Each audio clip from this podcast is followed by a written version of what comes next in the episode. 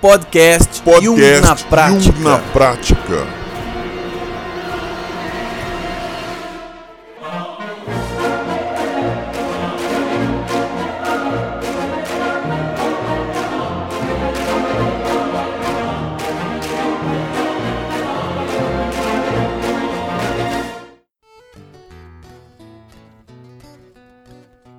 Olá, olá pessoal, tudo bem? Eu sou Lino Bertrand e hoje eu me sinto mais alemão. Pessoal, hoje eu vou passar para vocês uma entrevista que eu fiz com a professora Maria Inês de Carvalho Hartmann. E ela foi palestrante do evento presencial Jung na Prática ao Vivo em São Paulo, que foi agora em outubro. E há algum tempo eu fiz uma entrevista com ela onde ela fala sobre como é a psicoterapia e especificamente a psicologia junguiana lá na Alemanha. Uma visão e até de certo ponto, em certo modo, uma comparação com a psicoterapia a psicologia junguiana com aqui, né, a relação, é, uma comparação da Alemanha em relação ao Brasil, como é que são as coisas lá. Mas antes de entrar com a entrevista que eu fiz com ela, eu quero passar para vocês, quero fazer leitura de e-mails aqui e de comentários do site dos podcasts. Eu vou começar a fazer a leitura dos comentários do podcast 14, a Intuição e o Coração. Então, lá a Maria Cecília Ciav Siakio Vendola diz assim: Que bom que gostaram da sugestão de nomes para o novo grupo, pois então, Bia, daqui para frente, em, em, em vez da máxima, siga o seu coração, trocarei por respire sentindo seu coração e o caminho correto surgirá. Gratidão, abraços. Bom, se você não sabe do que se, do que se trata este assunto, vá lá e ouça o podcast 14 A Intuição e o Coração. Agora vou ler os comentários do podcast 15 Psicomotricidade, Autismo e Superdotados. Nesse podcast, a Shirley Carvalho diz: Amei Lino, gratidão rosa, muito bom, esclarecedor. A Corina Ramos diz assim: Maravilhosa entrevista, parabéns Rosa e Lino, como sempre temas complexos abordados de forma simples e verdadeira, grata. A Francisca Preto diz assim: Lino, eu trabalho esse trabalho do vídeo da doutora Rosa Prista é excelente. Ela fala superdotado que é uma realidade. Temos muitas crianças nesse nível. O Brasil perde quando não dá é, essa ajuda a essas crianças de grande qualidade. Te dou os meus parabéns com esse trabalho, entre outros que já vi. A Cláudia Chabalgoit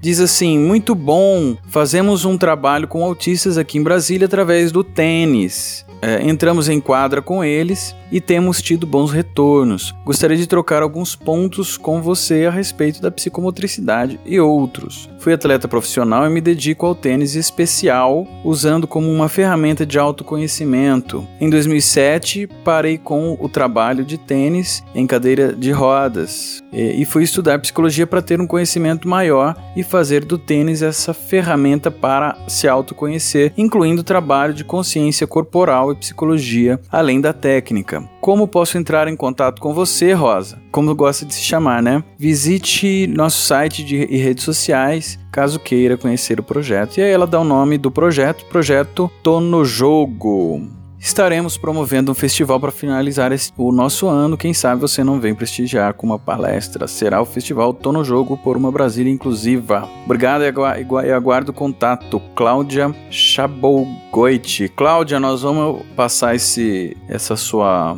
colocação aqui, né, esse seu comentário para Rosa para ver se ela, se ela pode é, responder às suas solicitações, ok? Agora então, pessoal, eu vou ler os comentários aqui feitos no podcast 17, A Descoberta da Criança para o Novo Mundo. Podcast onde eu faço uma entrevista especial com a professora doutora Eleanor Luzes e ela fala um pouquinho sobre esse assunto tão maravilhoso. O Acelino José Sassaro diz assim: Tenho muito interesse no desenvolvimento das crianças, acompanho uma de seis meses de idade e seria minha filha de minha seria filha da minha filha adotiva que se confundiu e virou minha ficante. Nossa, que confusão. Sou muito sério e gostaria que isto também virasse seriedade. Segundo o assistente social do bairro, concorda em alugar uma casa e levá-la para morar comigo. Bom, é alguma situação né, do, do Acelino, alguma situação referente à filha da filha adotiva dele, alguma coisa assim, né? É, a Nadir diz assim: interessante, é bem por aí mesmo. Gostaria de fazer uma sessão e tratar a criança que em mim habita. Nadir. A Sabine diz: Eleanor foi a grande responsável por meu início na psicologia junguiana. Grande professora querida. Muito bem, o pessoal mandou também por e-mail aqui para esse podcast 17, A Descoberta da Criança para o Novo Mundo, é o Dirceu Fumar, Fumac acho que deve ser assim que pronuncia, diz assim: Bom dia, gostei muito da palestra da doutora Leonor, médica analista há 30 anos e criadora do CIM, da ciência do início da vida. Só não consegui ver o site que ela indicou no final. Gostaria, se fosse possível, receber o link. A gente vai enviar sim para você. É, Dirceu, assim que que for possível, a gente envia para você. A gente vai conferir isso com a doutora Eleanor e envia para você, ok? E a da Andréia Coutinho, um feedback da Andréia Coutinho, uh, podcast bem antigo agora, não, me, não sei qual que é, deixa eu ver, vamos, vamos ler o, o feedback dela. Olá, comecei a ouvir o podcast de vocês, fui direto ao episódio sobre arquétipos. Estou lendo um livro agora sobre este assunto e amei o podcast. Bom, podcast é sobre arquétipos, então, certo? É, então, é citado no áudio sobre o autor de livros para as crianças, onde a história consegue mudar emocionalmente a criança. Tenho duas filhas e esse assunto me interessou muito. Teria como me passar quem é esse autor? Muito obrigado. Como comecei hoje ao vivo, vou continuar ouvindo outros podcasts. Gostei muito, apenas ouvindo um. Estão de parabéns. Que bom, André, que bom. Olha, é, a gente faz tudo com muito carinho, viu? Pode ter certeza. Eu vou pegar com o Rafael Melo, o autor deste livro, vou enviar para você por e-mail e vou colocar também lá no post, tá? Deste episódio de arquétipos para todo mundo poder ver. Muito bem, gente. Agora então fiquem com o podcast onde a Maria Inês de Carvalho Hartmann fala sobre um pouquinho as diferenças entre a psicologia junguiana no Brasil e na Alemanha. Primeiro encontro com Jung foi aos 17 anos quando eu li o livro dele, autobiográfico, e me apaixonei porque para mim era super importante. Eu já sonhava e queria entender o que eu estava sonhando, queria entender o que estava acontecendo na minha alma. E aí, para mim, esse livro foi assim uma revelação. Depois eu comecei a estudar psicologia e ao mesmo tempo fiz um teatro infantil, que era o Teatro Vento Forte, do Ilo Krugli. E tive a, a felicidade de encontrar esse Ilo Krugli, que era um argentino, que é um argentino, e que trabalhou com a Anise da Silveira. E ele escrevia peças de teatros e tal, e a gente, todos os símbolos eram todos baseados na psicologia junguiana. E na época a gente fez uh, uma peça que chamava Luzes e Sombras, que durou um ano e meio, foi um bem sucesso aqui em São Paulo, no Teatro Vento Forte, e que a gente fazia uma apanhada de cantigas de rodas do Brasil e ia para as crianças fazer oficina com as crianças, cantar com as crianças, para pegar esse repertório da nossa infância e para ir para os quintais internos e externos. E aí eu terminei a psicologia. Para mim o Teatro Vento Forte era maravilhoso, mágico, mas eu tinha necessidade de sair, de conhecer outros horizontes e tal. E aí eu fui, decidi ir para a França, eu fui sozinha, sem falar o francês. E cheguei lá e batalhei bastante, encontrei o pessoal da antroposofia. E aí o que me interessava mais era a parte artística, coisa das cores, da escultura, que Rudolf Steiner fez muito, muito bem, né? E aí eu fiz o curso em Paris de, da pedagogia Waldorf. E aí eu percebi, bom, mas a música era uma coisa muito, muito importante para mim. Eu já tinha trabalhado com música, eu sou cantora, compositora e tocava violão. E aí eu resolvi continuar estudando música lá na França, na Normandia. E depois aí encontrei o meu marido num simpósio em Portugal sobre Fernando Pessoa, estava lá estudando. E aí me apaixonei perdidamente. E aí foi assim, a gente resolveu se encontrar e, e agora eu sou casada, tenho meu marido é psiquiatra infantil, ele é alemão, tenho duas filhas maravilhosas, a Sara e a Maíra. E aí chegando na Alemanha, sem falar o alemão, né? Foi muito difícil e a música no meu coração E aí eu resolvi fazer musicoterapia. E fiz musicoterapia, foi bem interessante, bem diferente do que se faz no Brasil. Aí teve uma época na minha vida onde eu fiquei muito doente, parar no hospital e sonhei com a minha mãe. E esse sonho foi a revelação que eu tinha que fazer uma formação mais aprofundada, psicanalítica e tudo. E como a psicologia junguiana para mim sempre foi muito importante, aí eu resolvi fazer a formação psicanalítica de crianças em Heidelberg. Foi uma formação bem puxada. Na Alemanha é, dura mais ou menos uns seis, seis anos. E a terapia didática foi com um teólogo, terapeuta junguiano, que foi meu pai espiritual, na verdade, que tinha feito a própria análise com a eh, Marie-Louise von Franz. E a gente trabalhou sonhos, assim, foi muito interessante, porque foi, assim, depois do Teatro Vento Forte, foi, assim, uma outra experiência muito forte para mim. Cada vez que eu ia num caminho assim, ele ia num outro caminho e foi muito lindo. E aí, em 2003, eu me formei e tive algumas dificuldades de abrir o consultório. Consegui e hoje eu trabalho no meu próprio consultório com crianças, né? Na, no sistema alemão a gente tem um convênio de saúde, a gente pode fazer uma terapia de curta duração ou de longa duração, até 150 horas de duração, que, que, que é um presente enorme. E depois disso, ainda não estava contente, eu achei que tinha que continuar essa jornada e aconteceu algumas coisas na minha família que foram meio dramáticas e eu pensei qual que é o meu meu lugar seguro e o meu lugar seguro, para mim, era as ideias da infância, a areia, o mar. E aí eu resolvi fazer a formação de St. Play no Instituto Jung de Stuttgart. E foi bem interessante, teve uma outra vivência completamente diferente da terapia didática, a terapia mesmo na caixa de areia, com os símbolos, com os arquétipos e tal. E aí me formei, aí eu consegui ser professora do St. Play na Sociedade Alemã e agora também sou professora na Sociedade Internacional. A gente tem que escrever uma monografia, né? E agora, depois de 2009, um instituto em Heidelberg, Instituto de Psicanálise, me convidou para eu dar aula para os estudantes de psicanálise e eu justamente o meu tema é o Sandplay. que legal, nossa. É, é muito bacana isso, porque eu acredito que, que as coisas elas vêm para contribuir, né? E o meu interesse no Jung na prática é contribuir com todos vocês. E assim, olha, olha a formação dela, né? Olha, olha o quanto ela tem para contribuir. E eu não fui atrás, assim, ela me mandou um e-mail por conta do nosso projeto do Jung na prática e quer dizer aconteceu e a gente está aqui para dividir algumas coisas com vocês. E quem sabe daqui nascem muitas outras, outras parcerias Projetos. que possam contribuir né, com, com todos vocês que estão assistindo. Né? Fico muito feliz por isso. Eu também.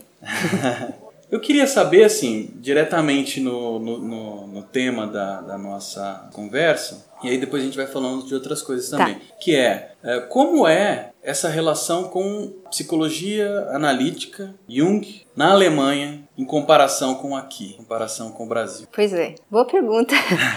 Porque quando eu descobri Jung na prática, eu fiquei muito feliz. E o meu sentimento foi de gratidão. Eu percebo que na Alemanha, embora, não sei, talvez as pessoas pensam, ah, na Alemanha é maravilhoso e tal, são alguns institutos, na verdade. Tem um instituto em Stuttgart, tem na Colônia, tem em Berlim e tal, mas eles são assim meio blocos que quase não se integram. E quando eu percebi que o Brasil, que é quase um continente, e as pessoas se, se conectando, eu achei uma coisa tão bonita, e, porque é a coisa da cooperação, né? Você não é, você nada sozinho. Você é sempre um instrumento que está levando a outras coisas a uma consciência maior. E isso é uma coisa que eu vivi, infelizmente, muito pouco na Alemanha.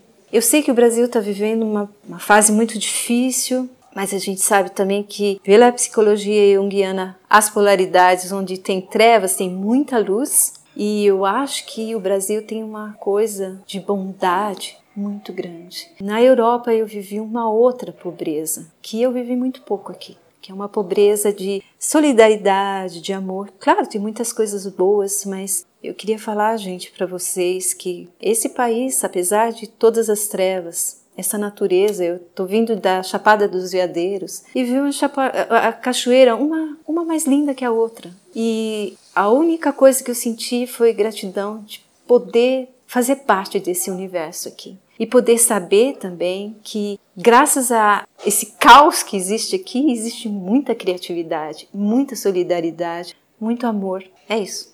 Queria que você contasse um pouquinho para o pessoal é, como que é a, a, prática da psicoterapia lá na Alemanha. Então, na Alemanha são dois sistemas de psicoterapia que são reconhecidos pelo convênio, né? É a psicologia comportamental e a psicanálise. O problema é que é um problema político, porque a psicologia comportamental está cada vez aumentando mais, porque a formação da psicologia comportamental dura três anos, né? E você trabalha mais na solução dos problemas. Solução que, na verdade, é meio, meio hipócrita, porque se você não se trabalha só a dinâmica e não vai na estrutura, fica meio, meio superficial. A psicoanálise ou a psicologia junguiana, ela é muito mais intensa. Tem a terapia didática, tem as aulas. Agora o pessoal que está estudando ainda tem que fazer um estágio de um ano no hospital psiquiátrico sem ganhar nada, sabe? Demora muito e os estudantes não querem mais, né? São poucos estudantes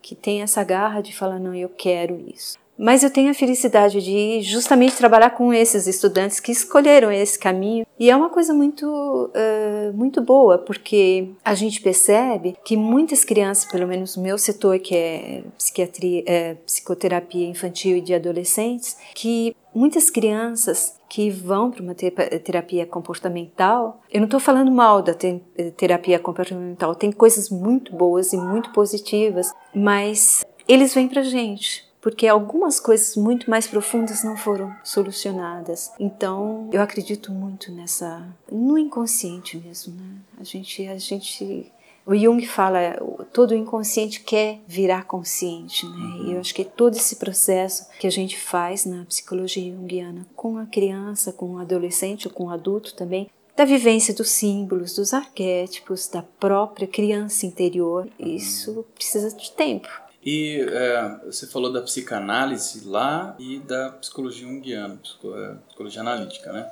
Qual que é, qual que é a diferença, né? O que, que se estuda uhum. na, nessa... Porque é uma, você falou que é a formação psica, da, da psicanálise ou comportamental. O que, que, se estuda na psicanálise? Então, na psicanálise tem no, no instituto onde eu estudei são vários, não é um instituto junguiano, né? São vários docentes que vêm de diferentes formações. Então tem o pessoal que é mais Kohut, tem o pessoal que é Bion, tem o pessoal que trabalha mais agora com, com a formação de é, recém-nascido, sabe, assim, sistêmico, mas assim, é uma mistura. Tem os freudianos ainda, tem os junguianos, quer dizer, no instituto onde eu estudei é uma mistura. Os docentes eram vinham de várias de várias escolas. E tem também o pessoal, o Dr. Janus, que é de Heidelberg, que estuda a psicologia pré-natal e que pesquisa já desde 30 anos. Winnicott também tem da Inglaterra, tem Melanie Klein,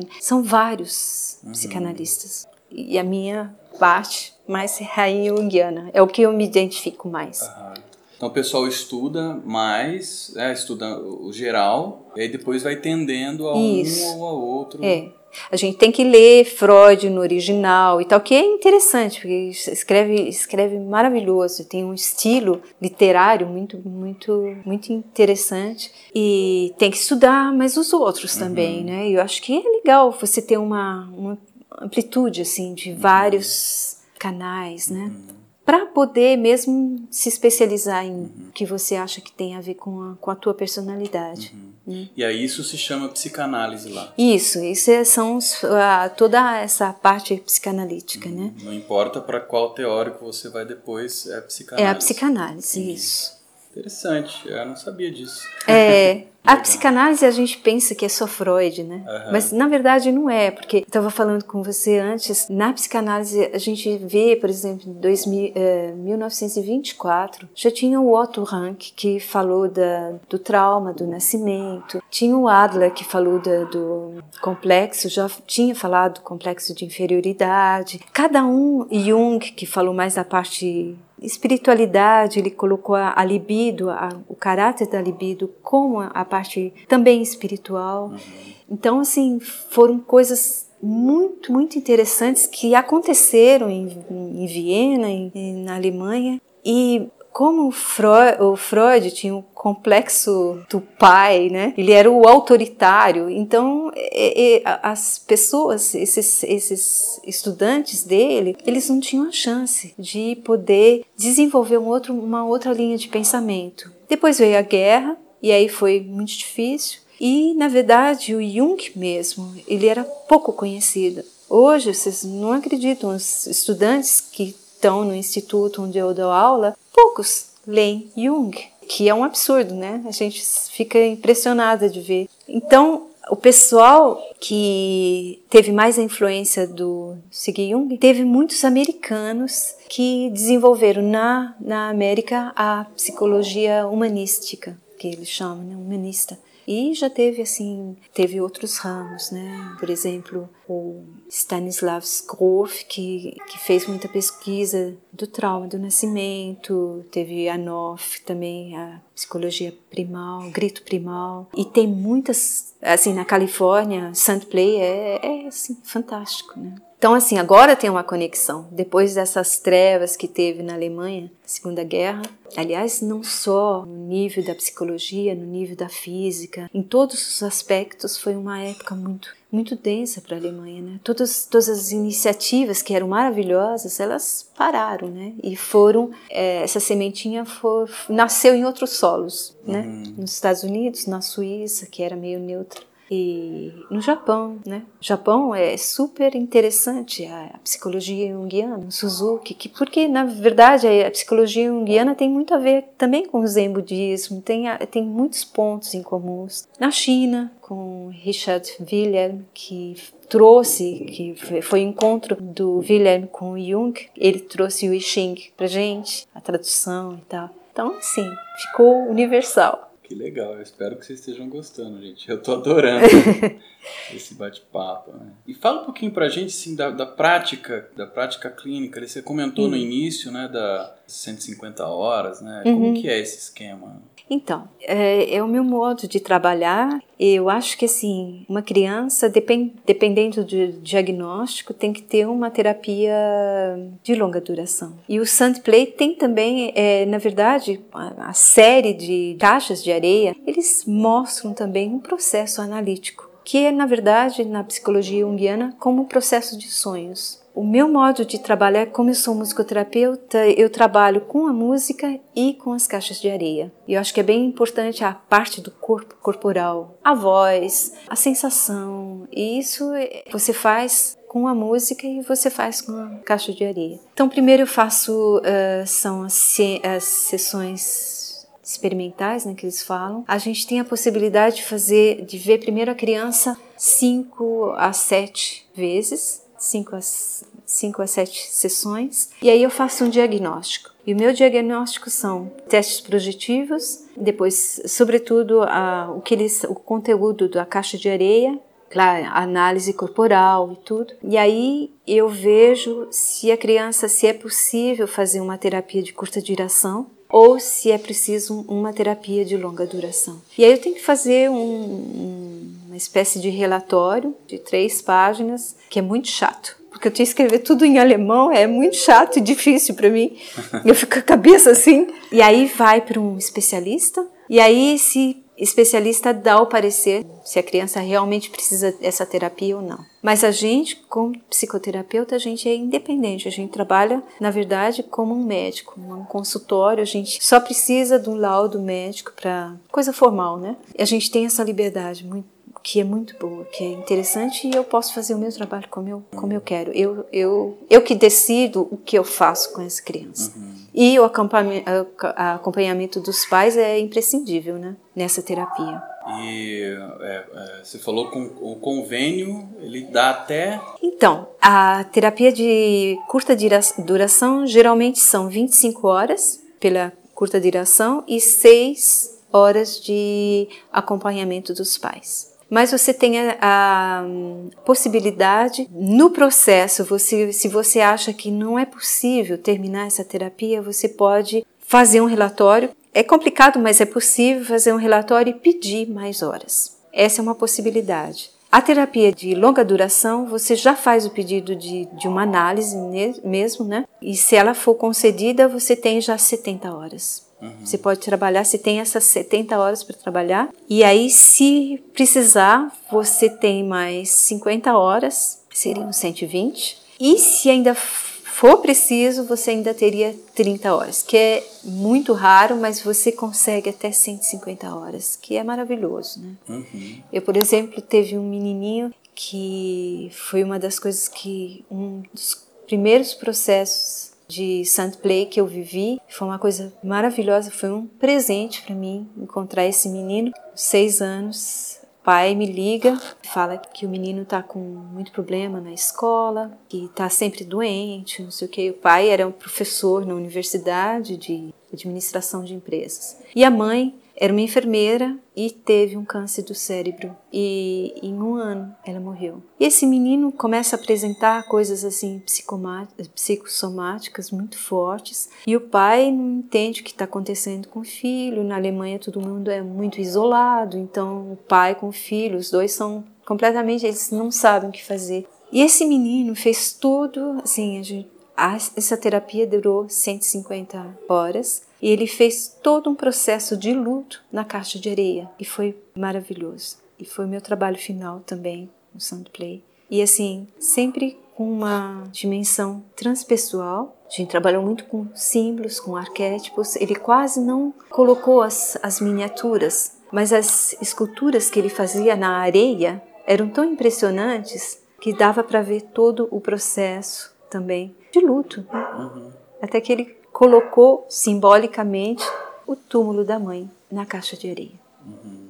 Que legal. É, muito lindo, muito lindo. E esse trabalho eu também apresentei num dos simpósios. Esse trabalho eu dei o nome de A gente se encontra no céu porque foi assim, ele não falava da mãe, ele se ele rejeitou é, o trauma, né? Ele não conseguia falar da mãe. E um dia a gente estava brincando com a caixa de areia e a gente começou a eu tinha bolinha de sabão, sabe? E eu comecei a brincar com ele, soprar a bolinha de sabão, não sei o quê, e, essas bolinhas de sabão iam pro céu. E aí a gente começou ele e eu a dar risada, não sei o quê, e falar, olha, vamos falar oi para as nuvens, não sei o que, oi, não sei o que. E aí ele falou assim: ah, minha mamãe tá lá. Foi a primeira vez que ele falou da mãe. Ela era uma estrelinha. E aí foi uma coisa muito intensa, porque aí ele começou a falar mais da mãe. E aí eu associei também o livro do Pequeno Príncipe, que se despede, fala: Eu vou ser uma estrela. E aí eu soube pelo pai que o livro do Pequeno Príncipe era o livro preferido da mãe. E esse menino, inconscientemente, ele tinha toda essa mensagem da mãe uhum. que deixou para ele: eu vou embora, mas eu tô ali olhando para você. Uhum. Realmente emocionante, assim, de arrepiar a história. Eu gosto dos casos que eles, eles dão pra gente a dimensão do que se pode trabalhar, do que, se, do que pode acontecer com o processo.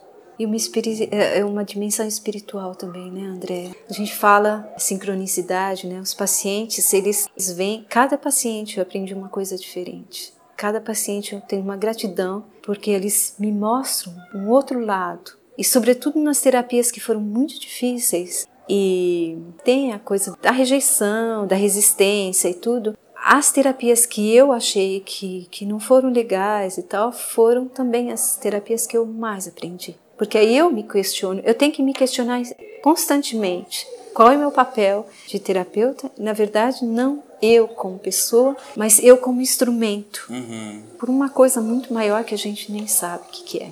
Eu uso sua fala para dizer do Jung na prática. Isso. Porque exatamente essa fala. Existe algo que a gente não sabe direito que, que, que ordena e orienta os caminhos, né? Uma, uma grande corrente marítima, digamos assim, uhum. junto com ventos e tal, que é. vão conduzir, conduzem os nossos barquinhos, né? A gente sabe do objetivo, né? A gente sabe do foco que, uhum. dos princípios que norteiam, mas quem conduz é algo que a gente não, é, a gente nomeia, né? É. mas que no fim das contas é. É muito maior que a gente, é muito né? maior que a gente. É. Tem que estar tá aberto, né? Para receber o impulso. Então, é, eu não tenho mais perguntas. Eu acho que a nossa conversa aqui é, é só um começo para dar para vocês uma dimensão, alguma dimensão de como é que é lá na Alemanha. Tem muitas coisas. A gente conversou a tarde inteira aqui. Se tivesse gravado tudo, ia ter, dar umas 5 horas de é. detalhes que ela contou, de como é lá tal. Mas com certeza a gente vai se reencontrar. Na Alemanha, né, André? Na Alemanha, é. Com certeza. Fazendo uma visita lá. E para poder demonstrar para vocês, mostrar como que é o, um pouquinho da, da vivência, né? Da Marinês e de outras pessoas e de outros terapeutas também em outros lugares do mundo, quem sabe. Queria te agradecer. Obrigado. Eu que agradeço. Obrigada. Por tudo, pela recepção aqui e pela disposição também de falar para a turma, né? Um pouquinho. É uma, uma mini entrevista, uma coisa rápida mas para dar uma, uma dimensão e vocês, se quiserem depois saber um pouquinho mais da Maria Inês, a gente pode encaminhar, né? Uhum. Um e-mail, esse tipo de coisa para ela. Sem dúvida, eu estou aberta. É, falar um pouquinho da música, que é ah. uma grande inspiração sua. Ah, sim, é verdade. Tem, ela tem muita coisa, gente. Não dá para uma hora seria muito pouco né, de conversa para poder transmitir. Então já fica aí o meu compromisso de de visitá-la assim pra gente conversar mais e poder transmitir para eles mais coisas. Bom? Obrigada, André. Gratidão. Gratidão também. Tchau, pessoal. Tchau, gente. Até já. Até mais.